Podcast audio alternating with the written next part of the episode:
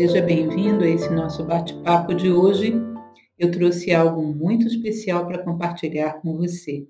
Algo que eu vinha procurando, guardando como carta na manga há algum tempo, que é um documento muito antigo, o Livro dos 24 Filósofos.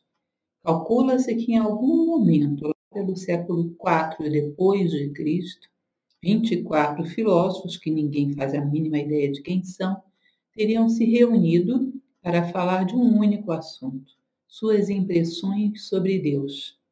E esse texto, que só foi ter uma redação que foi reconhecida como documento histórico bem mais tarde, é um dos patrimônios da humanidade. Inspirou a muita gente boa. Vamos lá conhecê-lo? Então, o livro dos 24 filósofos, conhecido em latim como Liber 24 Philosophorum, ele foi ser reconhecido pela primeira vez numa versão escrita no manuscrito francês do século XII já, ou seja, bem tardio. Mas há a suspeita de que tenha sido escrito então lá pelo século IV depois de Cristo, bem mais antigo. Esse encontro fictício entre esses 24 filósofos a gente nunca vai saber se realmente foram 24 filósofos ou se isso é um símbolo. O número 12 é muito simbólico, nós sabemos disso. E o 24 também. Está relacionado às horas do dia, está relacionado às letras do alfabeto grego, ou seja, isso pode ser simplesmente um símbolo, pode ser de um único autor, mas é interessante a gente imaginar que 24 homens se reuniram em algum lugar em 300 e alguma coisa depois de Cristo, para falar de Deus. Cada um deles respondeu uma pergunta acerca de uma imagem do que era Deus para ele.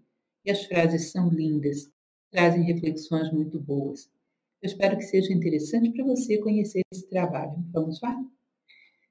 Então, nós temos que primeiro entender que o fato de o nome ser o livro dos 24 filósofos não significa que sejam filósofos segundo a nossa acepção atual.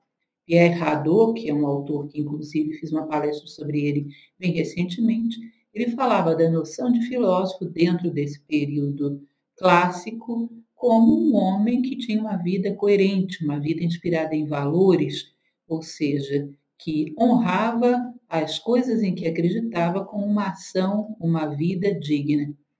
Portanto, é muito comum que na história antiga, no estoicismo, por exemplo, se pegasse homens que não tinham sido propriamente filósofos, mas que tinham tido uma vida heróica, como Múcio Cévola, e se chamasse esse foi um filósofo, pela filosofia de vida que ele honrou e praticou em cada momento da sua trajetória.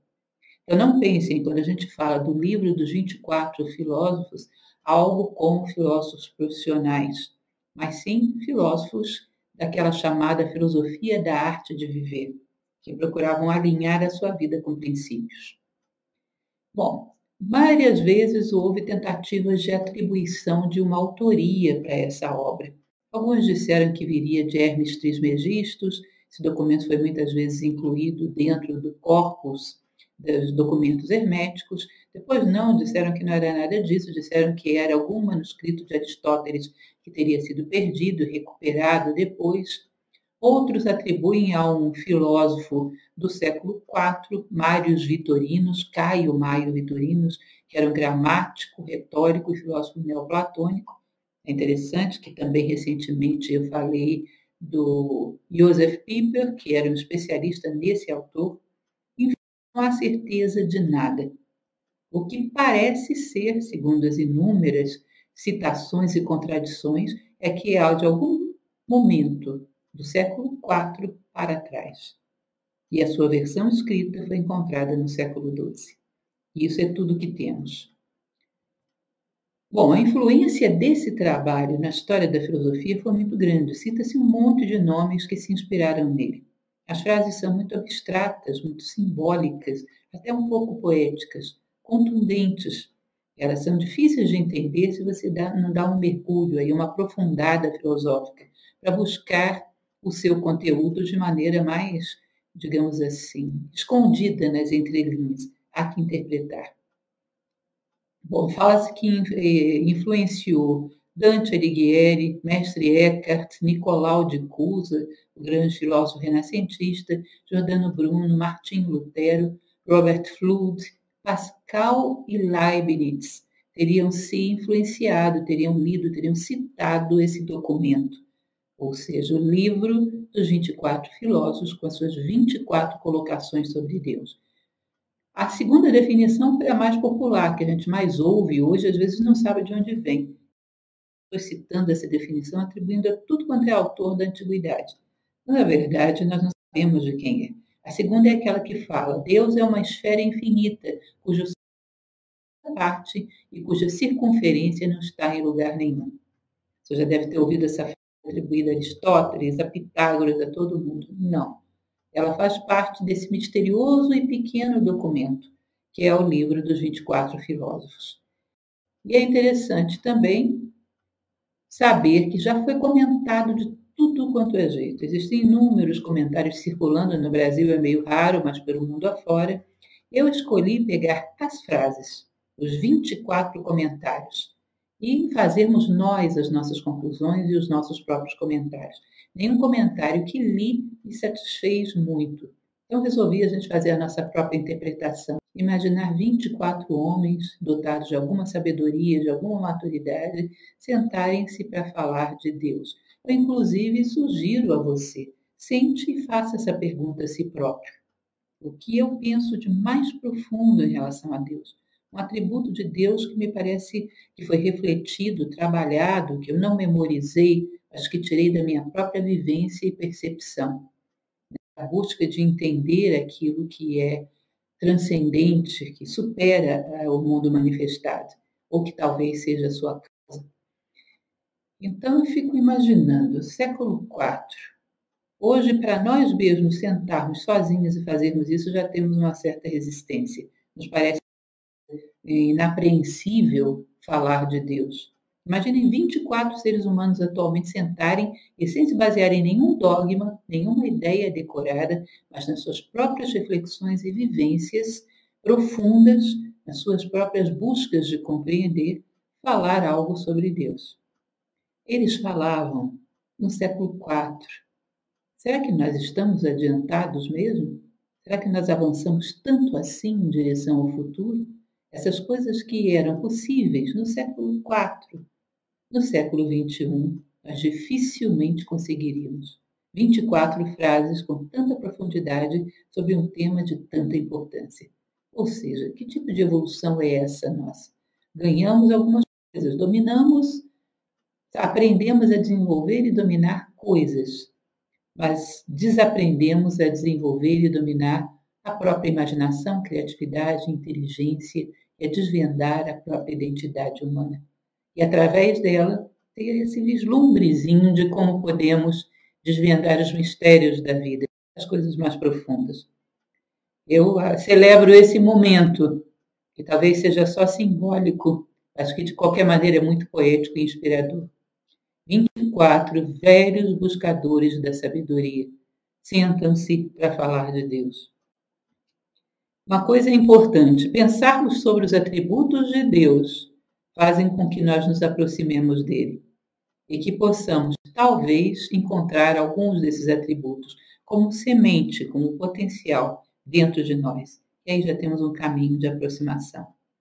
O primeiro desses princípios, a primeira dessas frases, diz o seguinte: Deus é uma unidade gerando uma unidade refletindo em si mesmo a única chama.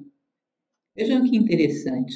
O que há acima, abaixo, dizia o princípio da correspondência no Caivalion, é que a gente pode perceber a chama, provavelmente, como em tantas outras tradições, devem estar se referindo à consciência.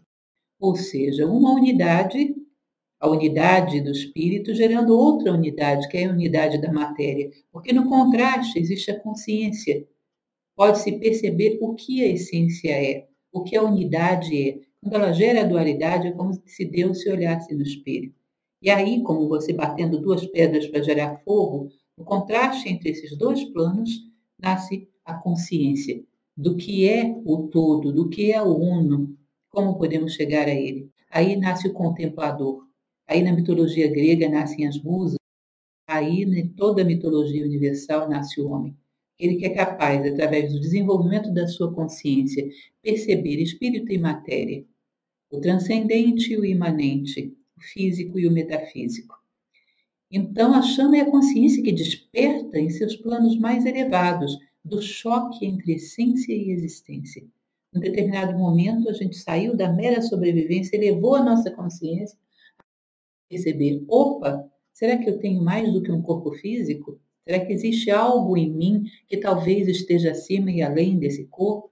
Começa a ver esse umbral do material, começa a ver um umbral dos nossos planos manifestados pelo espaço-tempo. Começamos a desconfiar da essência, desconfiar da eternidade. Ou seja, a chama surge na manifestação do universo na dualidade primordial. A chama surge para o homem quando ele começa a desconfiar que nele há mais do que matéria. E no choque entre esses dois planos, o conhecido e o imaginado, o vislumbrado, começa a nascer uma consciência reflexiva, transcendente, que é capaz de entender melhor a existência. Estamos aqui para enxergarmos essa chama em nós e deixar a matéria num determinado momento. Ou seja, nós descemos na matéria, conhecemos esse mundo, nasce a consciência reflexiva, temos um contraste entre o plano do ser e do existir. Em determinado momento, talvez voltemos para casa, para esse plano do ser, ou pelo menos é o que muitas dessas tradições antigas dizem, levando a memória que nos foi permitido adquirir na existência. Ou seja, descemos, aprendemos e voltamos para casa. Se nós não fizemos isso, é sinal de que ainda não fizemos nada. Se não descemos ao mundo para, através das coisas passageiras do mundo, aprender algo de definitivo, algo de sólido, algo de real, que o tempo e o espaço não tiram de nós, se não tiramos a essência da vida manifestada para nos tornarmos um pouco melhores através dessa essência, ou seja, conquistar um pouquinho de sabedoria. Se nenhuma gota conquistamos, é sinal de que nós não, não fizemos nada ainda. A vida está toda por viver. A vida, que tem muito a pouco a ver com o tempo, esse cronometrado de relógio. Tá? Então, uma unidade gera outra unidade, dois planos, e no choque desses dois planos nasce a consciência. Passando adiante, a segunda frase diz o seguinte: Deus, uma infinita esfera, cujo centro está em todos os lugares e cuja circunferência está em lugar nenhum. Mais uma vez, aqui cabe muito bem o princípio da correspondência, né? O que há acima, há abaixo. Imaginem uma esfera. Lógico que dentro de uma esfera existem inimagináveis pontos internos. Imagine que cada ponto desse é o centro de uma circunferência. Cada ponto desse. Quais são esses pontos dentro dessa esfera? Esses pontos são todos os seres criados na manifestação. Nós somos um deles. Aquilo que nós chamamos de células de Deus, células da unidade. Então, dentro da esfera da unidade primordial, nós somos um ponto. E esse ponto vira o centro de uma circunferência, que são as circunstâncias, a vida que gravita à nossa volta. A partir do momento que nós nos expandimos para essa circunferência, tiramos daí experiência, vivemos coisas, num determinado momento temos que sintetizar tudo isso no centro. O que foi que eu aprendi com toda essa circunstância? Sintetizar no centro em um aprendizado seja, vamos ao mundo e voltamos para nós. E ao voltar para nós mesmos, voltamos com os braços repletos de frutos, ou seja, a maturidade que o mundo nos permitiu adquirir, mas que agora nós sintetizamos no centro. Ou seja, a circunferência da ela é reabsorvida por esse ponto. Esse ponto, então, mais maduro, mais luminoso que outro, que era antes, perdão, volta a ocupar o seu lugar dentro da grande esfera. Então, essa circunstância, essa circunferência ilusória que existe à nossa parte desaparece, se sintetiza novamente no ponto. Desaparece essa expansão. E esse ponto, voltando à sua dimensão original, volta mais consciente, ocupando o seu lugar dentro da unidade de uma forma mais desperta. Ou seja, a nossa circunstância foi feita para a gente aprender com ela e sintetizar no centro. Trazer isso que Platão chamava das essências, as sementes de ouro, sintetizar o aprendizado de toda uma vida nesse ponto, nosso centro, nossa essência. E como ponto mais luminoso, mais consciente que antes, voltarmos a compor a esfera, voltarmos a ser uma célula dessa unidade primordial. Então, isso é infinita esfera, onde o centro está em todos os lugares e a circunferência está em lugar nenhum. Ou seja, essa esfera não tem limites e cada um dos seus pontos tem uma área de gravitação, uma circunstância, onde ele vai, aprende e sintetiza no próprio ponto. Essa esfera é sem limites. Com o tempo, vai tendo seus pontos cada vez mais luminosos pela consciência encontrada. A terceira frase é: Deus está inteiro em cada ser, imagem e semelhança.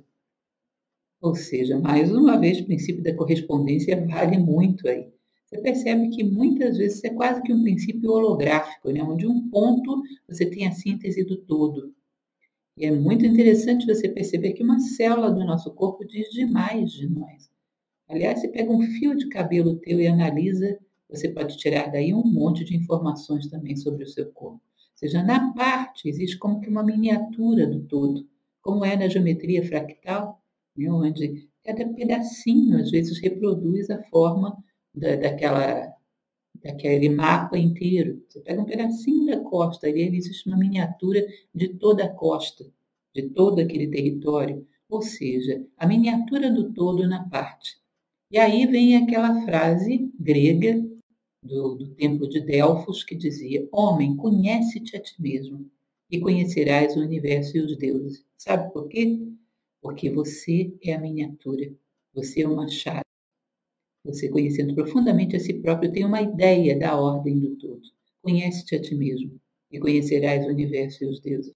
Exatamente porque a imagem de Deus está inteira, minimizada em cada parte íntegra.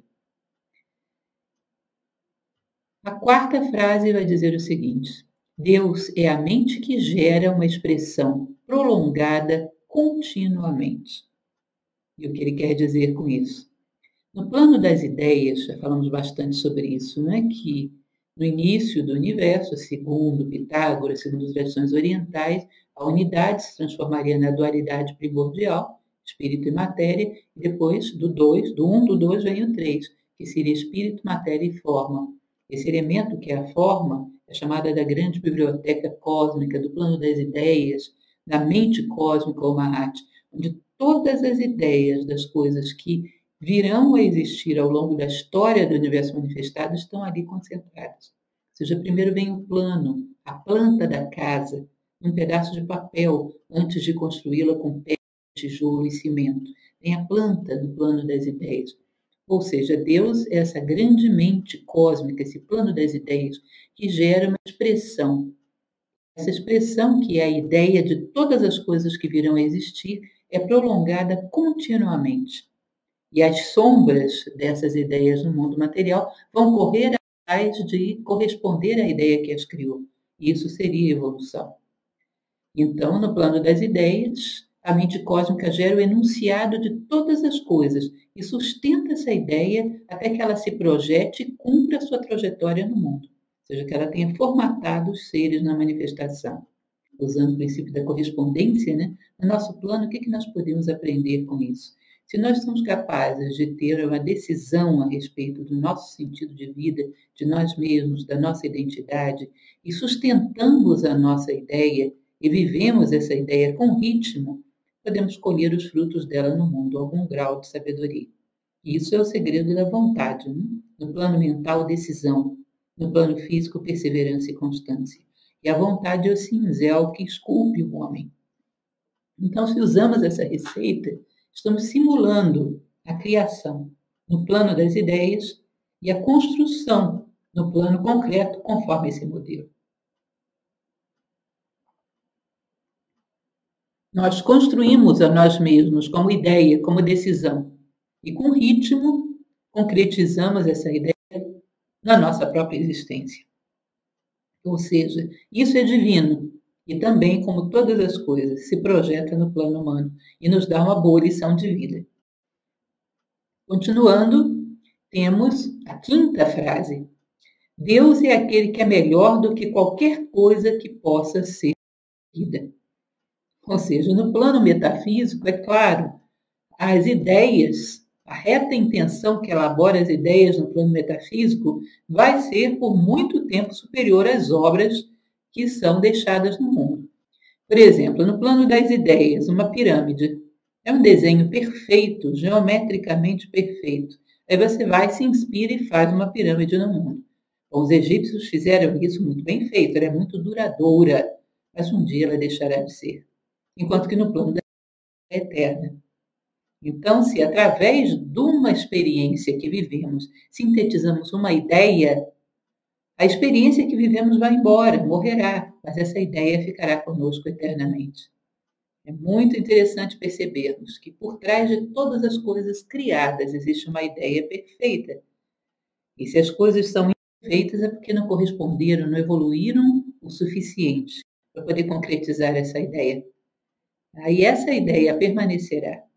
E se através da nossa experiência nós podemos sintetizar, através da nossa vivência, da nossa reflexão, podemos sintetizar uma percepção no plano das ideias, aquilo que a gente construiu no mundo vai embora, por muito bem feito que seja. As pirâmides morrerão, as nossas obras morrerão, mas o que a gente sintetizou de sabedoria através delas permanecerá. Ou seja, e será sempre maior do que as obras. Ou seja, aquele, o grande planejador do universo, suas ideias são sempre maiores do que qualquer coisa que possa ser concebida através delas. E quando elas correm atrás da perfeição, num determinado momento se fundem com essa ideia, porque no mundo material não há nada perfeito, não tem absolutos. Quando algo evoluiu muito, que chega muito próximo da ideia que o gerou, funde-se com essa ideia.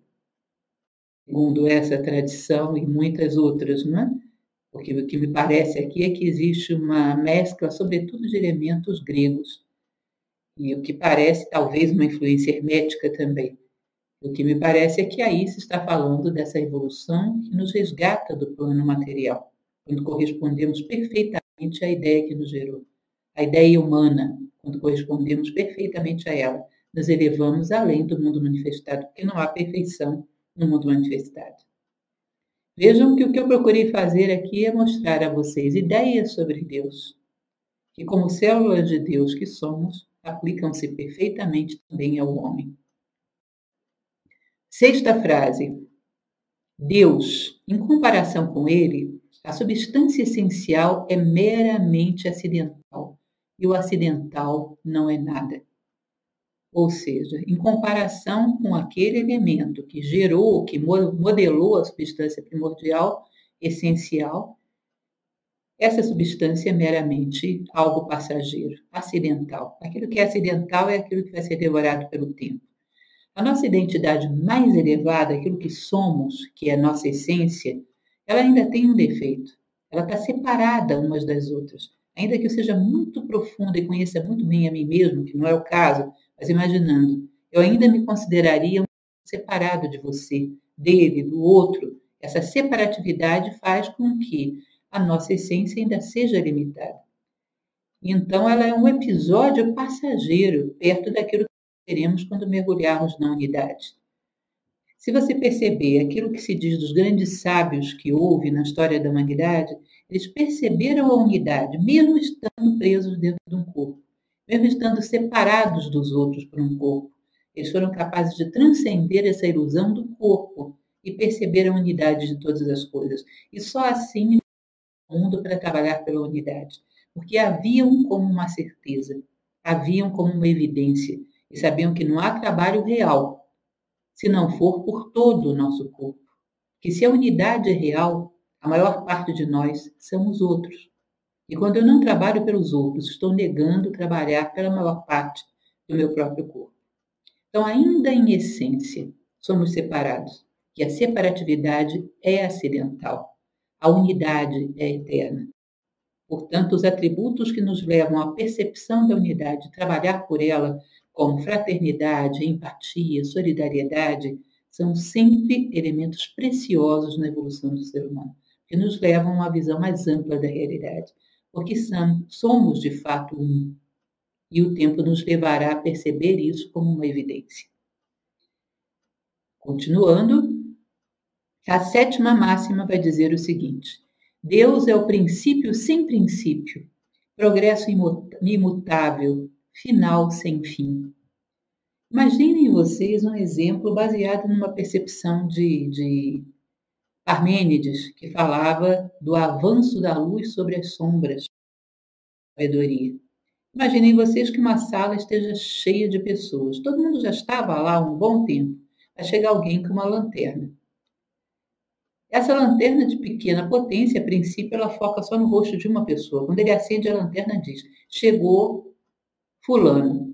Aí ele expande o foco da lanterna, ele percebe: segundo lugar chegou Ciclano, terceiro lugar, quarto lugar chegou não sei quem. Ou seja, ele tem ilusão de que as coisas vão acontecendo paulatinamente à medida que a sua luz se expande. Se ele desde o início tivesse colocado o dedo no interruptor e acendido uma luz maior, ele teria percebido que ninguém chegou, todo mundo estava ali há muito tempo. O que chegou foi a luz dele. A luz dele é que chegou e está expandindo progressivamente. Então, diz que a expansão da luz é que deu a ilusão de início, progresso e de final. Porque, na verdade, as coisas todas estavam aí. A gente simplesmente começou a ver, desenvolveu a nossa visão e um dia chegaremos à plenitude da visão. Tudo esteve parado e presente o tempo todo. O único movimento que há é o movimento da luz sobre as sombras, ou seja, da consciência sobre o desconhecido, consciência sobre a ignorância. Esse é o real e verdadeiro movimento. Ou seja, Deus é princípio sem princípio, progresso imutável, final sem fim. Ele sempre esteve aí. O que vai progredir é a nossa visão sobre ele. Por isso vamos dizer, principiou Deus? Não, principiou a minha visão. Ele é um princípio para mim, mas ele não tem princípio. Desenvolveu-se Deus. Não, Deus não se desenvolveu, ele sempre foi o mesmo. Desenvolveu-se a minha visão dele. E um dia chegaremos ao fim, à plenitude, o máximo que podemos ver de Deus. Ele não chegou a fim nenhum. Chegou ao fim a possibilidade de visão. Bem bonito e interessante isso. Isso é a ilusão do movimento, que só ocorre da consciência sobre a ignorância. O resto tudo é um movimento ilusório. Por isso corremos de um lado para outro pela vida fora e, no fundo, nós não saímos do lugar, muitas vezes. A oitava frase vai falar o seguinte: Deus é um amor que se esconde cada vez mais à medida que se o possui. É interessante porque existe uma relação muito clara entre a superficialidade e a ostentação. Não é à toa que existe aquela aquele parábola popular que o carro que faz muito barulho é porque está vazio. Não é isso? A ostentação, aquela coisa explosiva que demonstra emoções bombásticas, em geral não está associada a sentimentos muito profundos. Você não imagina um grande mestre, um sábio, alguém que tenha verdadeiramente um grande amor pela humanidade, fazendo declarações tão pomposas e barulhentas assim. São discretas. Ou seja, quanto mais o amor é possuído, mas ele é discreto, ele vai aprofundando, ele vai se integrando, vai mergulhando em cada célula do nosso corpo. E cada célula do nosso corpo se compromete em beneficiar. A ostentação é própria do passageiro, passional e intranscendente, enquanto que o verdadeiro amor é como a respiração, sereno e quase imperceptível, mas fica impregnado em tudo aquilo que ele toca e gera completude. A ideia do amor Segundo Platão, é aquilo que nos falta para sermos completos. Então, cada coisa que nós somos capazes de amar vai nos tornando mais completos, até chegarmos à unidade. Cada coisa, cada ser, cada momento. Continuando na nossa história, espero que vocês gostem, eu gosto demais disso. Fico me imaginando participando desse círculo, extrema ambição, mas é uma boa imaginação também. Deus é o único para o qual tudo que pertence ao tempo está sempre presente. Para ele não existe presente, passado e futuro. Ele é eterno, ele está numa dimensão onde toda a ilusão do tempo aparece para ele como permanente. Esse mesmo ser, em determinado momento vendo pouco, aqui vendo um pouco mais e aqui vendo com mais claridade. Lembrem daquele exemplo que demos numa das últimas frases. O tempo equivale à luz avançando contra as trevas. Se a nossa consciência acompanha junto, tem um tempo real. Se só o tempo está avançando e a nossa consciência ficou paralisada, não tem tempo real para nós. Então, o tempo é a luz avançando contra as trevas. A luz no seu máximo, sem trevas, sem dualidade, não está no tempo. Ou seja, no mundo manifestado tudo é dual. Se tem chuva, tem sol. Se tem macio, tem resistente. No mundo manifestado existe luz e treva. Mas quando você sai da dualidade do mundo manifestado, você vai para a unidade.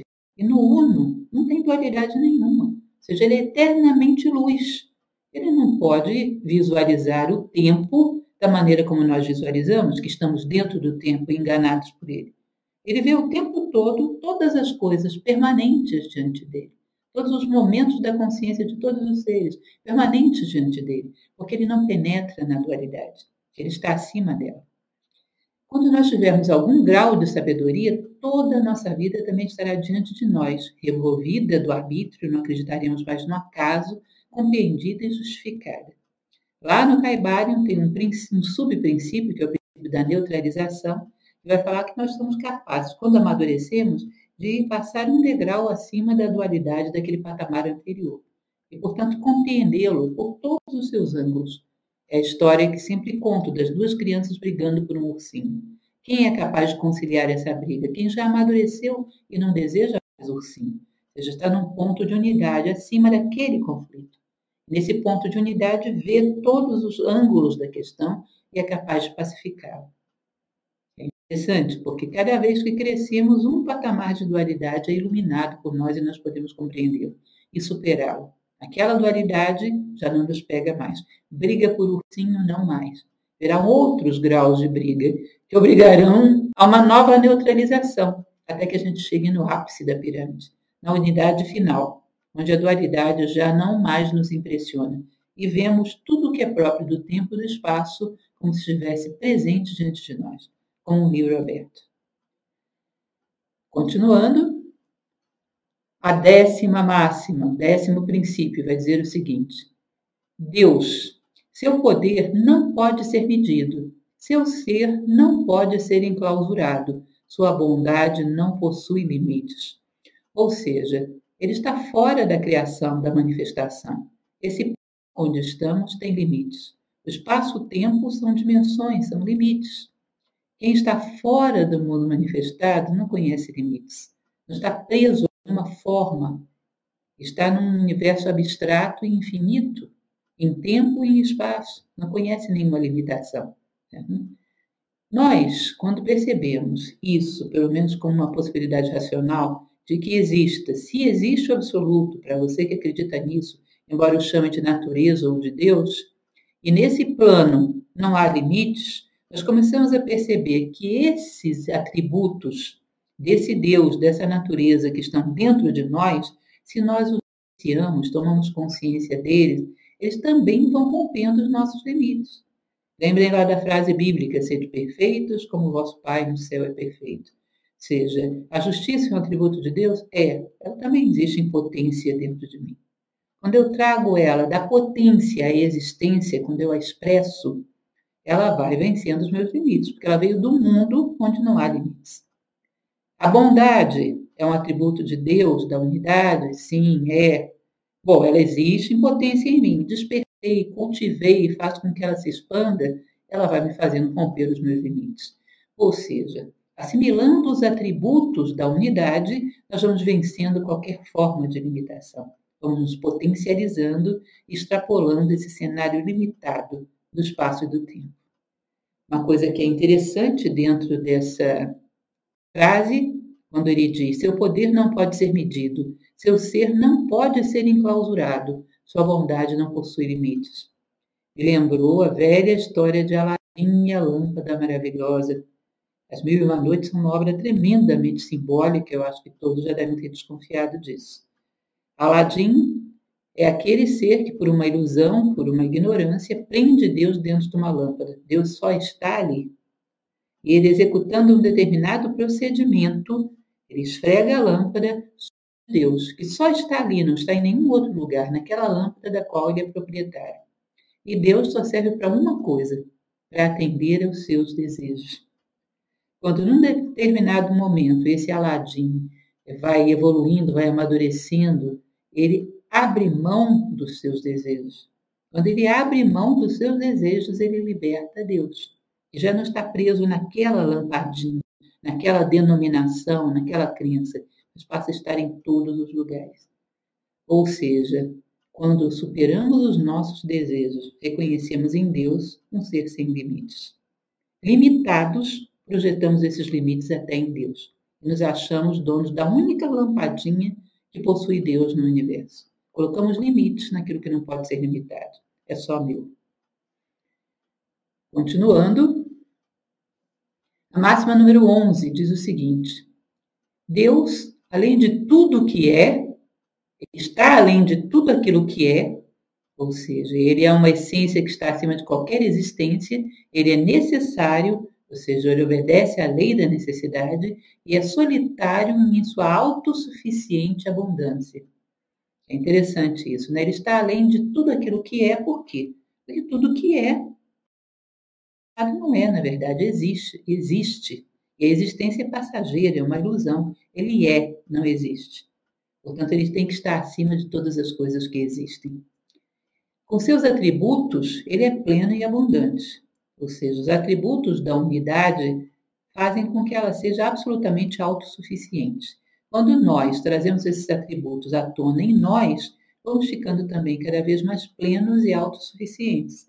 Ou seja, não vamos à procura do outro para vampirizar, para sugar dele alguma coisa, vamos para oferecer. Ou seja, se Deus é pleno e transborda e autossuficiente com seus atributos, nós percebemos que esses atributos também existem em potência em nós, como Deus não depende de nada, mas só se doa, nós também começamos a desenvolver esse tipo de generosidade. Transbordamos com esses atributos e procuramos os outros apenas para a generosidade. Não somos mais pedintes, não somos mais pacientes, nos tornamos médicos. Começamos a poder atender às dores do mundo nesse plano mais sutil, uma vez que nada nos falta, uma vez que transbordamos. Porque a lei da necessidade de todos os seres é crescer. As plantas crescerem como plantas, os animais como animais, os seres humanos como seres humanos. E com certeza, crescer é sempre chegar mais perto da percepção da ilusão do mundo e da realidade que está na unidade, onde todas as coisas são, na verdade, partes ilusoriamente separadas de um único ser. Como se você chegasse à beira de uma praia, fizesse um suco com o dedo na areia, fizesse outro suco com o dedo na areia e dissesse: tem dois sucos. Daqui a pouco bate um vento e você vai ver que tudo era areia. Um suco, outro suco, que tinha no meio, que tinha volta, tudo era areia, momentaneamente diferenciada, era uma ilusão num determinado momento, vamos ver que toda separatividade é uma ilusão. Portanto, a chamada para a unidade é o que é necessário para que a gente evolua. Portanto, Deus é a necessidade. Gibran tem um momento que ele fala algo muito parecido sobre isso. Tu és a minha necessidade. Dando-me de ti, me dás tudo. Ou seja, ele é a necessidade que tem que despertar em nós. Porque a necessidade da unidade faz com que qualquer desejo está ficando para trás. Ela se impõe e ela preenche a nossa vida. Eu necessito cada vez mais integrar em mim o todo. Eu necessito cada vez mais subir em direção ao ápice da pirâmide. Continuando, a décima segunda máxima diz o seguinte: Deus, aquele cuja vontade é igualada pelo divino poder e sabedoria. Ou seja, Deus com três atributos: vontade, poder e sabedoria. Ele só cita esses três, mas na verdade todos os atributos, todas as virtudes estão nele. E eles são equivalentes, são igualados. A vontade, o poder e a sabedoria. Por que esses atributos em Deus são tão poderosos? Ele é capaz de realizar e sustentar todos os seus objetivos. É capaz de ver sentido em tudo, a cada momento. Ou seja, ele é aquele que doa sentido a todas as coisas. Agora perceba, esse atributo divino também existe em potência em nós. Nós também somos capazes de realizar e sustentar nossos intentos, os nossos sonhos, ou seja, também somos capazes da vontade. Também somos capazes de ver sentido em tudo, a cada momento, isso é sabedoria. Somos capazes de sustentar os nossos objetivos ao longo do tempo, isso é poder. Quando nós começamos a realizar essas coisas, começamos aos poucos a desenvolver esses poderes. As virtudes quando nós percebemos, hoje às vezes pensamos, ah, a justiça é superior ao amor, ou o amor é superior a tudo. Não. As virtudes são todas elas igualmente necessárias. As virtudes são ferramentas do bem. Cada trecho da estrada que a gente passa vai precisar de uma virtude diferente, mas vamos precisar de todas. E nós percebemos que Deus, aquele cuja vontade é igualada pelo divino poder e sabedoria, também projeta em nós a possibilidade da vontade, que faz com que o caminho seja inexorável, o poder que nos faz poder sustentar a nossa caminhada e a sabedoria que nos permite aprender com tudo que passa por nós. Quando fazemos isso, nós vamos alcançando plenamente essa proximidade dos atributos de Deus. O dia desse plenamente será o dia de nos integrarmos à unidade. É um dia distante, uma meta, talvez um objetivo remoto. Mas se nós nos colocamos em contato com Ele, Ele já nos ilumina onde nós estamos. Continuando, a terceira máxima vai dizer o seguinte: Deus é a eternidade agindo em si mesma, sem divisão ou término. Ou seja, Deus é uma eternidade por dentro de todas as coisas, sem dividi-las, sem separá-las, sem decretar um fim, nem um começo. Isso dentro da tradição indiana, já falei, é chamado fio de Sutratma. Se todas as coisas do universo manifestado fossem contas de um colar, de diferentes tamanhos, diferentes formas, mas todas elas contas. E por dentro de todas as contas desse, desse colar passa um fio único, um sutratma, que perpassa todas as coisas, une todas as coisas, não as divide, nem considera que em algum momento começa ou finda. Ele transita por dentro de todos os seres. É a eternidade agindo no coração do tempo, unificando todas as coisas. Tudo pode sair de dentro de um ser cuja consciência tocou a eternidade. Interessante? Esse ser eterno, dele saíram todas essas múltiplas contas de colar. Quando a nossa consciência roça a eternidade, nós também somos capazes de gerar formas quase infinitas, como as formas das contas desse colar. Ou seja, ter contato com aquilo que é dá ao homem uma grande possibilidade na existência. Ele se torna um pontífice, ele vê no plano das ideias e agora ele pode esculpir infinitamente no mundo concreto. E é assim que os homens se tornam grandes. Continuando, espero que não estejam achando complexo demais, sempre tem um ponto que pode ser refletido em nós e não é nada inacessível. Lembrem que o esforço pela compreensão também é mérito. A 14 quarta máxima diz: Deus é o mediador do que existe e é o opositor do nada. Então é como se você imaginasse aqueles sucos na areia do qual eu falei. Deus é aquele que media todos esses sucos para mostrar que esse intervalo entre eles não existe. Na verdade, eles são uma coisa só. Ele só se opõe a uma coisa, que é o vazio, é o nada. Como ele é todo e está em tudo, não existe espaço para o nada. Como diria Parmênides, o universo é um pleno, onde ser toca ser. Não existe vazio. Tudo está preenchido por essa realidade, por essa unidade. Ah, então, ele permeia todas as coisas que são. Ele é as coisas e aquilo que as permeia. Ele só se opõe o nada é uma ilusão, uma ficção. Ela não está em lugar nenhum. Onde a nossa imaginação, a nossa inteligência, os nossos sentidos possam tocar, aí está Deus. Não existem vazios no universo. Como ele está em todas as partes, percebê-lo mata a separatividade. Ou seja, entre mim e ti existe o quê? Deus. Dentro de nós, Deus. Então, essa ilusão de que ao prejudicar você eu posso sair lucrando é uma loucura, porque você e eu, na verdade, somos um só. É o que acontece, é uma parte, afeta o corpo todo. É um contínuo onde ser toca ser, como dizia Parmênides, e a percepção e o reconhecimento dessa realidade nos faz respeitar e pertencer a essa comunidade humana, recuperar a unidade na multiplicidade começar a perceber que os intervalos, a separatividade é uma grande ilusão. Ao ver a Deus em todas as coisas, nós percebemos que o vazio é uma ficção.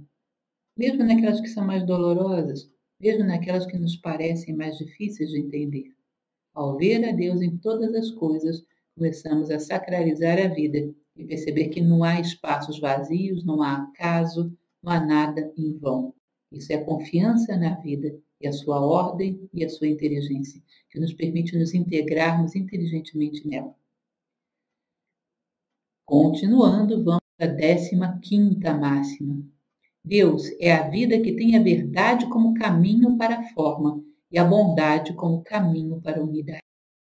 Vejam que curioso isso. As frases são enigmáticas, né? mas são tão ricas. A vida que tem a verdade como caminho para a forma e a bondade como caminho para a unidade. Isso é Deus. A forma reflete a verdade, é símbolo dessa verdade. Ou seja, tem uma ideia lá no plano das ideias e a forma aqui embaixo tem que refleti-la, ou pelo menos tem que progredir para isso, como nós já vimos. Ou seja, ela reflete ou deverá refletir em algum momento a verdade. Quando a nossa forma representa outra coisa que não a verdade, nós nos deformamos. Seja, você olha, Platão fala sobre isso no chamado mito do Glauco Marinho. Um homem que caiu no mar e que grudaram nele um monte de crustáceos, um monte de coisa. Quando você tira aquele corpo do mar, não parece mais humano, ele se deformou. Nós caímos na manifestação e às vezes gruda tanta coisa na gente.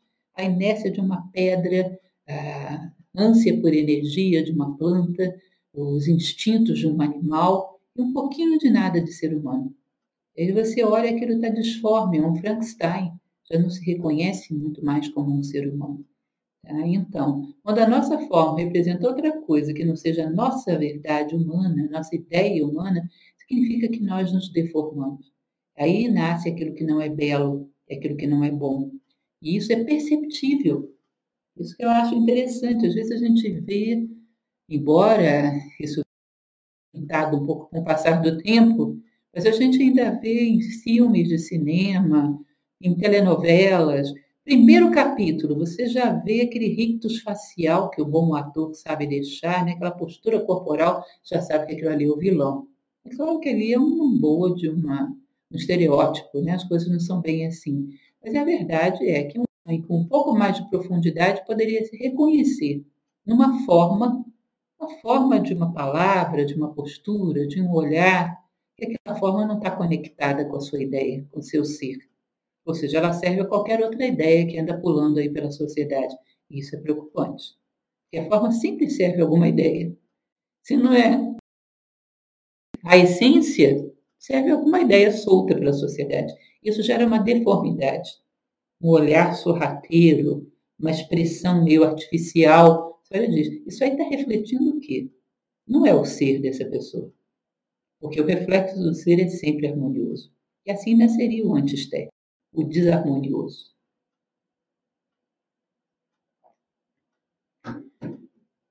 O bem é um composto de várias virtudes, e entre elas a fraternidade, a solidariedade, de empatia.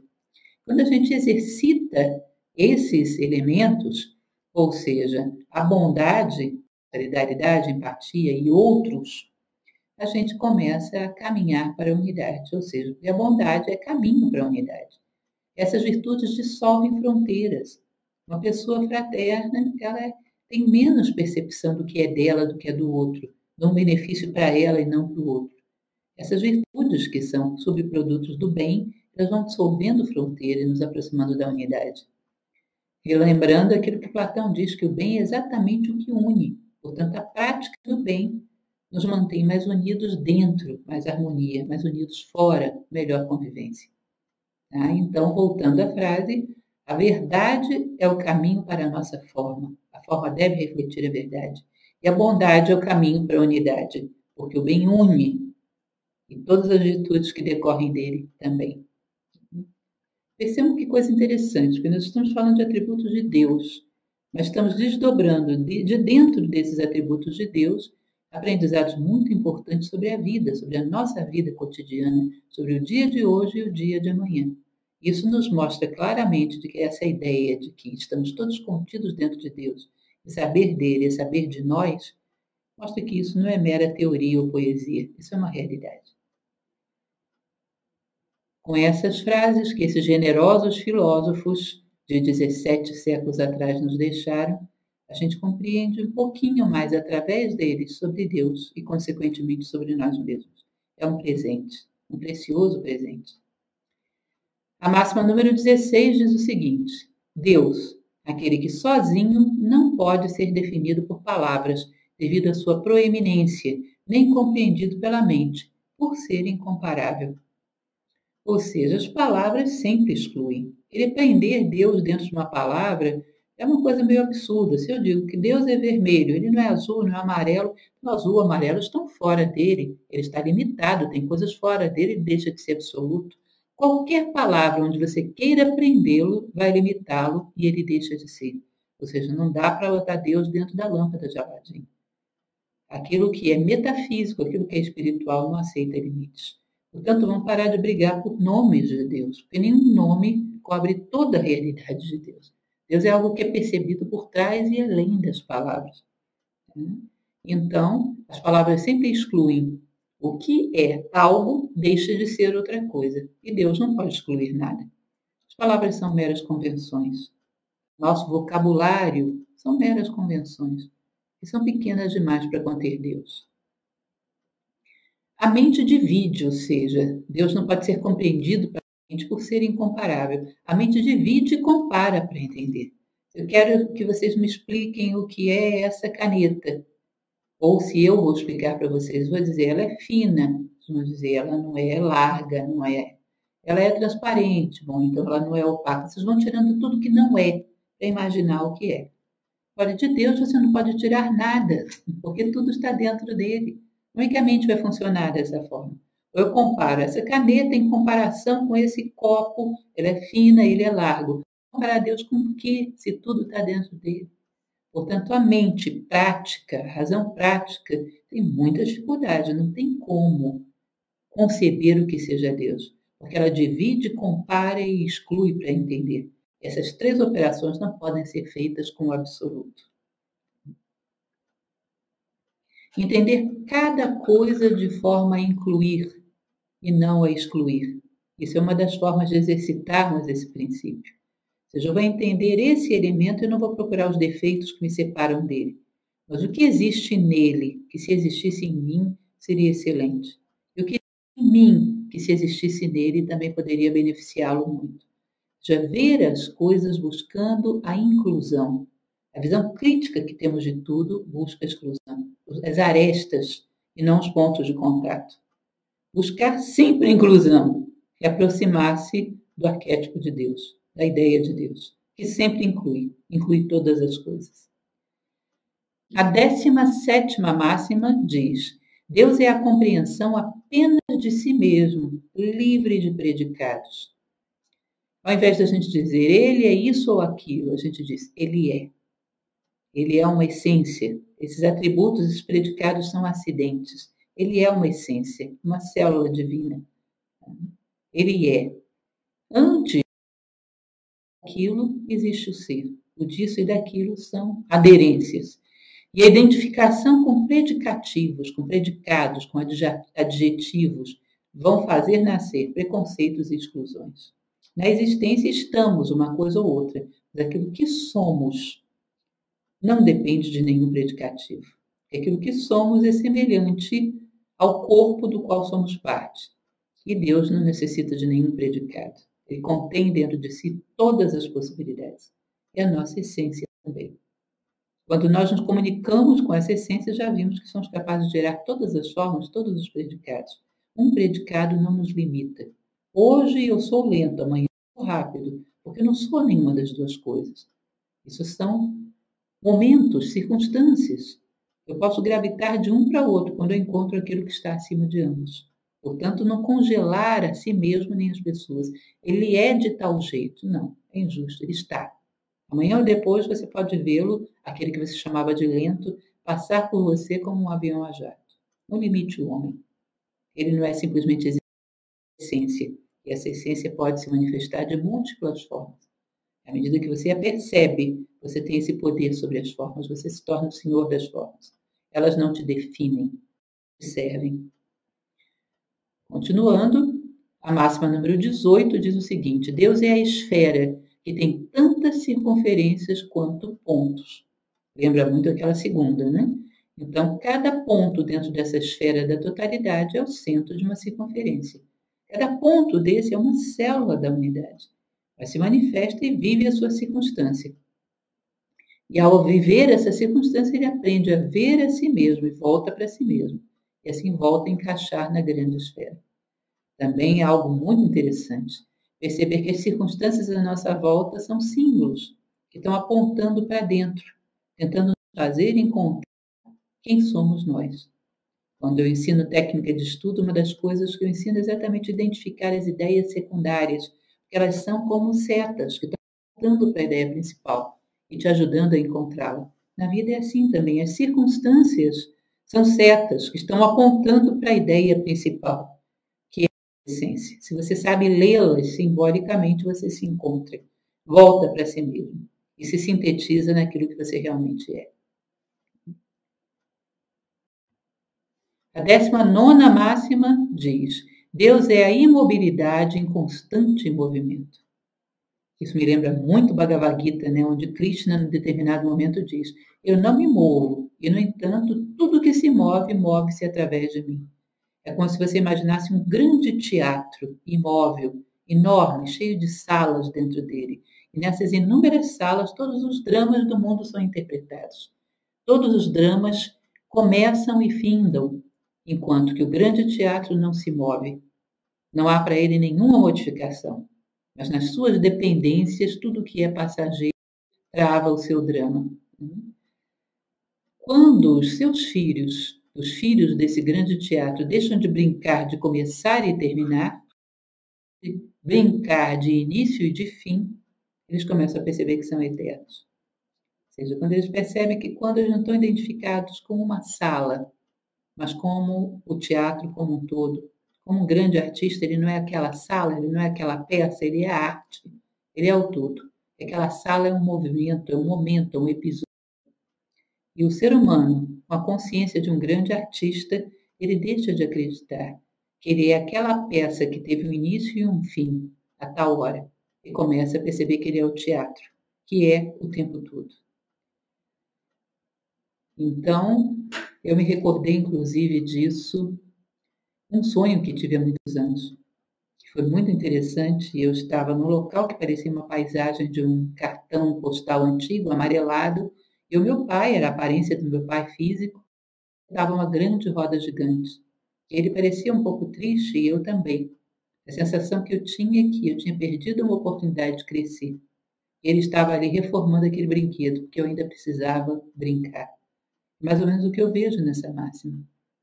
Os filhos ainda precisam brincar de início e de fim, de coisas que nascem e morrem, do temporal. Portanto, o teatro tem que manter essas pequenas salas para que os seus filhos brinquem de começar e terminar, enquanto eles não estão preparados para perceber que são eternos.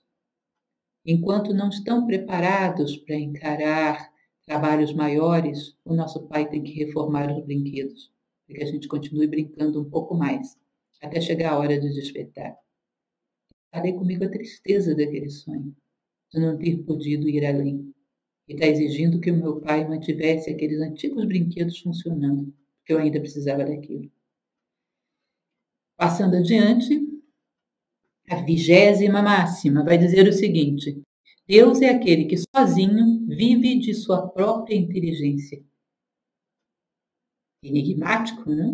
Tem uma passagem do Caibalion que comenta uma coisa, dá um exemplo que eu acho muito interessante. Ele compara Shakespeare e Otelo. É evidente que Otelo está dentro de Shakespeare, mas Shakespeare não está dentro de Otelo, ele é muito maior. Ele contém Otelo e inúmeras outras possibilidades. Assim seria o todo em relação às suas partes. Precisaria haver algo ou alguém do lado de fora de Shakespeare para não haver solidão. No entanto, Shakespeare, no nosso caso, representa Deus, ele é o todo. Tudo que se move quando nós vimos está dentro dele. Como ele é o todo, ele vive essa solidão silenciosa. As coisas se movem e parecem acompanhadas dentro dele. Tá? Então, Shakespeare, solitário, deixa que Otelo, que Hamlet, que Macbeth, amas dentro dele. E parece que esse Deus, esse todo, esse Deus Shakespeare do qual estamos falando, solitário, porque ele é o todo, ele é o absoluto, faz sendo cada vez mais enriquecido quando cada Otelo cumpre o seu drama e se ilumina dentro dele.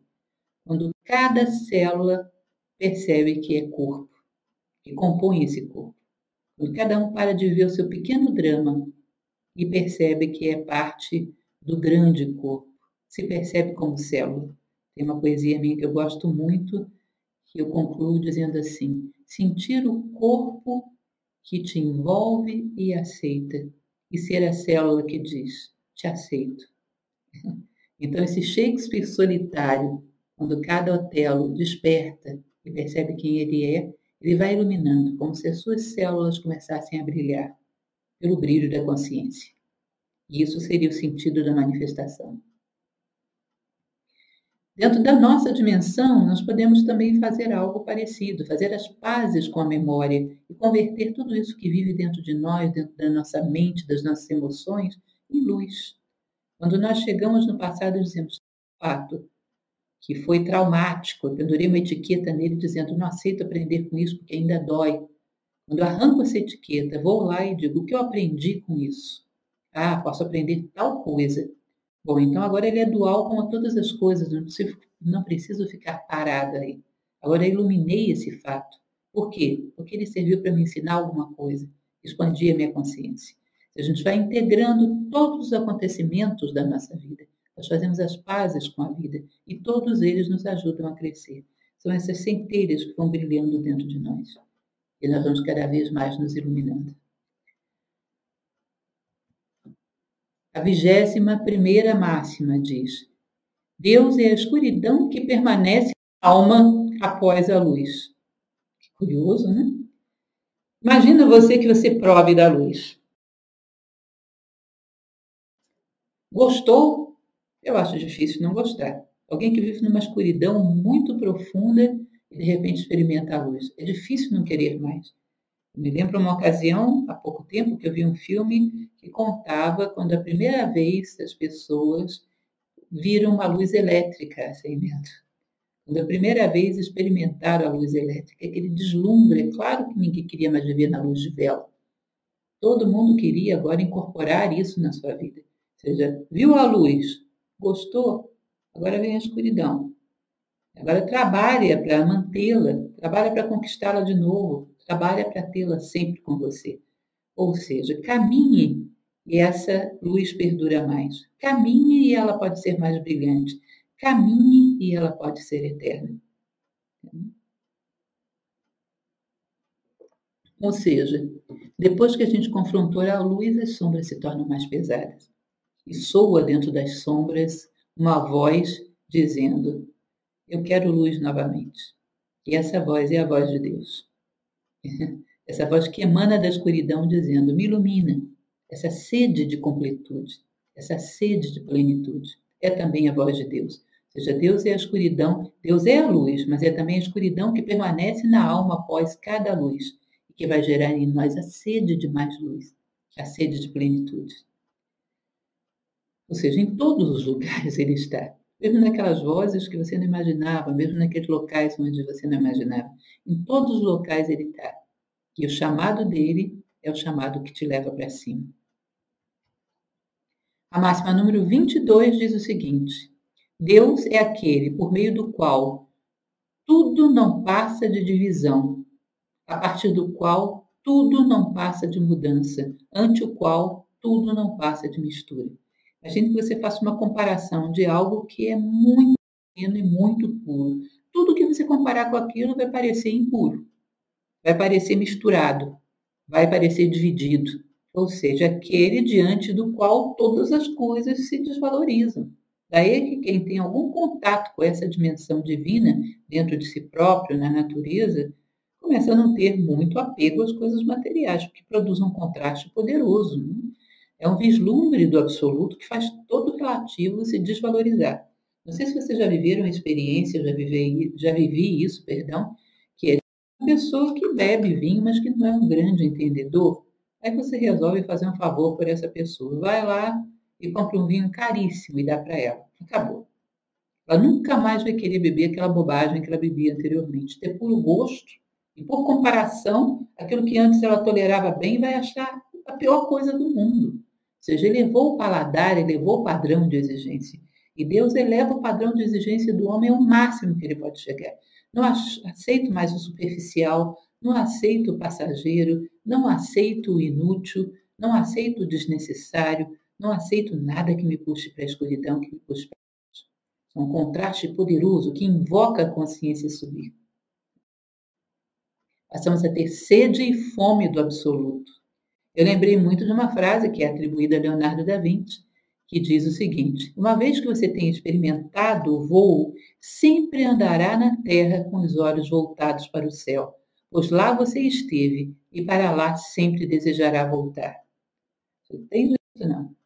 Tocou em algo de uma qualidade tão plena e absoluta, você caiu no mundo, vai ter torcicolo de tanto olhar para cima. Vai nascer em você o anseio ir adiante porque você teve um contraste que reduziu tudo que você tinha antes, a superficialidade e ao pouco valor que as coisas realmente têm. Agora você quer crescer, agora você quer voar. A máxima número 23 diz o seguinte: Deus é aquele que é conhecido pela mente apenas por não saber. Essa é legal, parece enigmática, mas é tão simples. Você só pode reconhecer algo de sagrado, de divino, se você pratica a frase socrática, só sei que nada sei. Platão também dizia que o maior impedimento à sabedoria é justamente a gente achar que já sabe.